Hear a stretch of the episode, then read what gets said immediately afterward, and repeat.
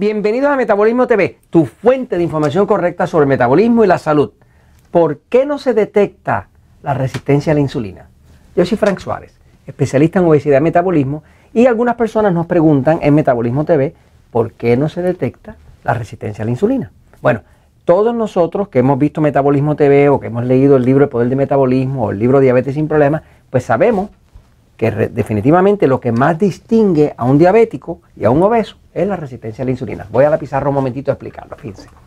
Para una persona poder tener obesidad, pues la obesidad en un cuerpo normal, cuando ese cuerpo se pone obeso, pues en realidad lo que la persona está experimentando es resistencia a la insulina. Todos nosotros tenemos un órgano aquí, debajo del seno izquierdo, que es del tamaño de su puño, se llama el páncreas. Está por aquí. Ese órgano, que es del tamaño de su puño, produce una hormona que se llama insulina. Sin esa hormona, lo que usted come no puede penetrar las células para alimentarlas. O sea, las células son así. Dentro tiene su parte que se llama la mitocondria, que es donde se crea la energía.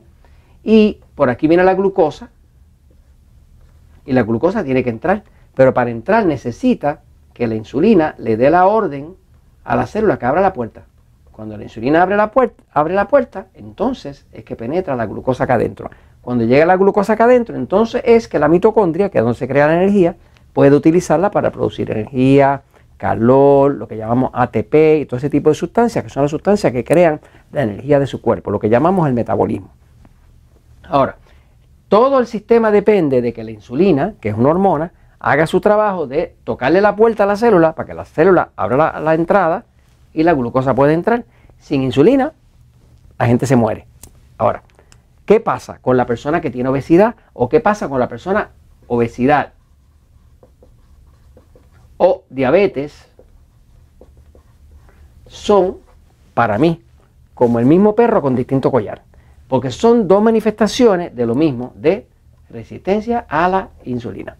En el caso de la obesidad, la persona tiene resistencia a la insulina porque el cuerpo está produciendo insulina, produciendo insulina, pero es tanta la insulina que produce y es tanta la estimulación que tiene la célula de, insulina que llega un momento que de la misma forma que usted no le contestaría una llamada a alguien que la llame, lo llame, lo llame, lo llame, lo llama, y usted apaga el teléfono, así mismo la pasa la célula. O sea, que el problema es que cuando hay exceso de insulina, el cuerpo para protegerse lo que hace es que tumba la comunicación. Todas las células tienen como unas antenitas que se llaman los receptores, son los receptores de insulina. Eh, una cosa que pasa, que ya se descubrió, es que cuando hay exceso de insulina, esos receptores se desregulan, quiere decir que se rompen y tumba la antenita. Y es una forma que tiene la célula de protegerse del exceso de insulina que la está impactando. ¿no? Así que las personas que tienen obesidad o tienen diabetes tienen exceso de insulina. Y como tienen exceso de insulina, pues la, insulina hace otra cosa, que, que, la insulina no deja que el hígado, que está acá, al lado de acá, no deja que bote la grasa.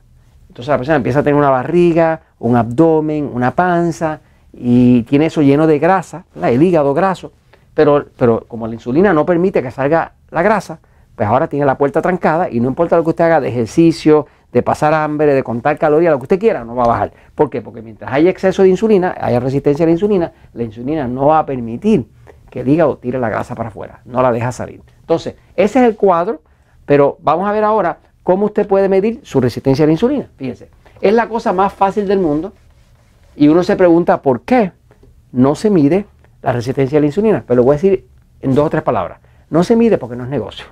No es negocio, porque si fuera negocio, se medía.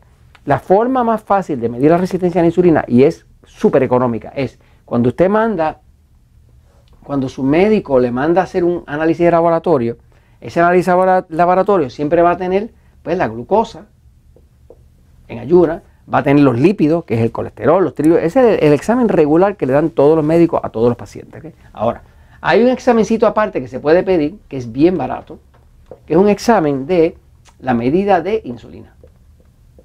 Esto nunca lo mandan a medir. Siempre mandan a medir la glucosa, que es el azúcar en la sangre. Siempre mandan a medir los triglicéridos, el colesterol, pero nunca miden la insulina. ¿Qué pasa? Cuando usted el médico lo mande al laboratorio, dígale, doctor, yo voy a hacer esta prueba, pero deme una órdencita adicional, bien barata. son, no sé, acá en Puerto Rico, Estados Unidos son como 8 dólares, una cosa así, una cosa bien barata. Déjeme saber, quiero saber cuánta insulina tengo. Porque si usted en el mismo momento que toma la glucosa, digamos en ayuna, también le toma la insulina, pues entonces hay una fórmula así. Usted dice glucosa arriba de insulina. A esta fórmula le llaman el ratio, el ratio de glucosa a insulina. Y se llama la fórmula de eh, sensibilidad a la insulina. Eso le dice cuánta resistencia a la insulina tiene su cuerpo y cuán fácil va a ser para usted controlar la diabetes o bajar de peso. Si esa resistencia a la insulina está muy alta y su cuerpo no le está haciendo caso ya la célula, usted va a pasar trabajo y entonces es buscar la forma, no solamente de detectarlo, sino si ve lo del libro El Poder de Metabolismo o Diabetes sin Problema o los episodios, va a ver que hay forma de uno reducir la resistencia a la insulina. La fórmula es así. Vamos a decir, por ejemplo, el número que debe dar esto siempre debe, siempre debe ser mayor de 7. De hecho, el número perfecto que debe dar está entre 8 y 19, todavía es resistencia a la insulina, pero si le da 20 o más, usted no tiene resistencia a la insulina. ¿Cómo se calcula? Por ejemplo, aquí, aquí va a dar un número que son unos microunidades por mililitro. Este, es una medida distinta a la que se toma en esto. Pero cuando usted divide una por la otra, vamos a decir, por ejemplo, que este, este aquí, si este aquí le salió, por decir algo, la glucosa le salió en 150, por decir algo, ¿no? Y aquí le salió en 15, pues usted dice 150 dividido por 15 tiene 10, ¿no? Que usted sabe, está en la resistencia media, resistencia media, ¿no? Ahora, si usted quisiera estar muy, muy bien, ¿verdad? Pues esta que está aquí, 150, ¿verdad? Si estuviera en 5, ¿verdad? Pues aquí usted estaría en un 30 que sería que no tiene resistencia a la insulina. O sea, que básicamente mientras más alto le dé este número de la división de glucosa por insulina, menos resistencia a la insulina usted tiene y usted puede, desde la facilidad de que su propio médico le pide ese examencito que vale una tontería, usted sabe si usted está mejorando o está empeorando. Nada, y esto se los comento porque la verdad siempre triunfa.